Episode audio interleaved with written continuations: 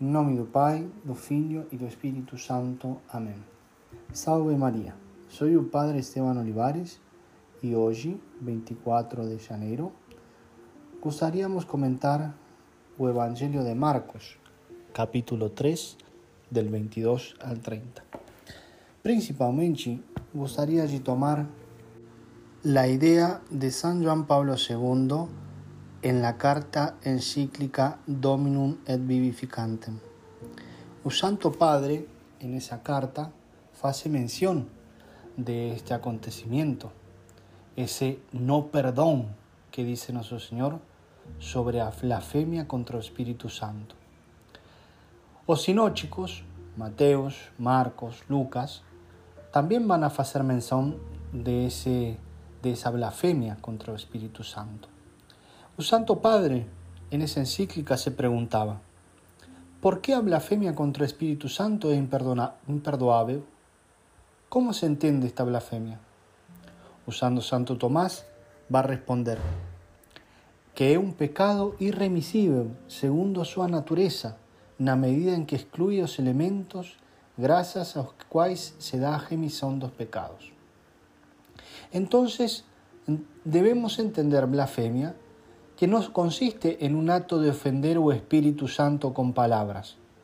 Consiste al contrario, na recusa en aceitar a salvación que Dios ofrece al hombre por medio del Espíritu Santo, que hace en virtud del sacrificio de la cruz. Decía el Santo Padre, si el hombre rejeita aquella convicción del pecado, que ven do Espíritu Santo, e tem caráter salvífico, rejeita ao mesmo tempo a vinda do Paráclito, aquela vinda que se realizou no mistério pascal, em unidade pelo poder redentor do sangue de Cristo, o sangue que purifica nossa consciência das obras mortas. Nós sabemos que um fruto desta purificação é a remissão dos pecados. Portanto, quem rejeita o Espírito e o sangue permanece en obras mortas, esto es, en pecado. Por eso la blasfemia contra el Espíritu Santo consiste precisamente en la recusa radical y aceitar esta gemisión, da cual el propio Espíritu es el dispensador íntimo y que presupone la verdadera conversión operada por él en conciencia. La encíclica decía, si Jesús afirma que la blasfemia contra el Espíritu Santo no puede ser perdonada ni en esta vida ni en un futuro, es porque esa no gemisión está ligada a su causa a no arrepentimiento, o sea, a rejeição radical da conversión, o que significa a recusa de recoger as fontes da redenção que no entanto permanecen siempre abiertas la economía de la salvación, la cual se realiza la misión del Espíritu Santo. El Paráclito tiene un poder infinito de tirar de estas fontes. Recibirá do que es meu, dice Jesús en el Evangelio.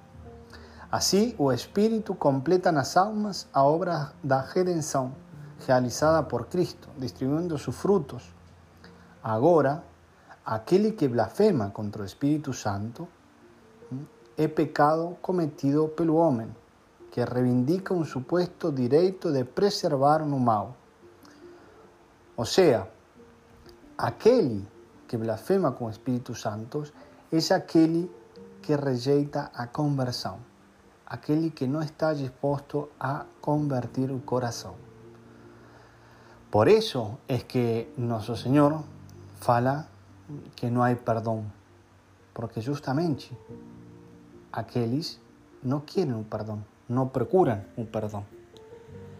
Por eso en este día meditemos sobre la obra del Espíritu Santo en nuestras vidas.